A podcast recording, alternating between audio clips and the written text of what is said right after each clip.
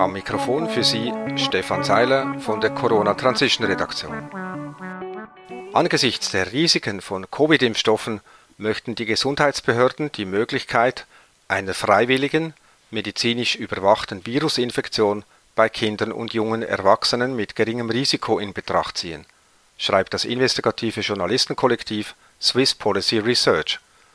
Nach derzeitigem Kenntnisstand ist davon auszugehen, dass Covid-Impfstoffe tausende gesunde europäische und amerikanische Kinder und junge Erwachsene töten oder schwer verletzen können, obwohl ihr Risiko einer tatsächlichen Coronavirus-Infektion nur gering ist.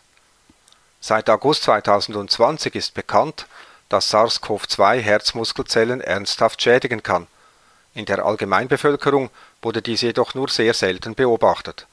Wahrscheinlich, weil das eingeatmete Virus in der Regel recht schnell neutralisiert wird und die Infektion kaum das Herz erreicht.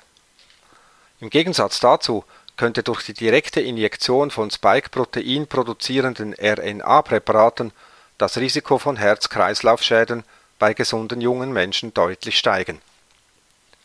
Eine neue Studie, die im renommierten Fachmagazin Oxford Journal publiziert wurde, zeigte, dass die Spike-Proteine nicht wie vom Hersteller Moderna behauptet nur im Schultermuskel verbleiben, sie gelangen in den Blutkreislauf und verteilen sich im ganzen Körper. Was dies für die Gesundheit bedeute, wisse niemand. Dies könnte der Grund dafür sein, wieso Nebenwirkungen bei Menschen im ganzen Körper auftreten. Stefan Seiler von der Corona Transition Redaktion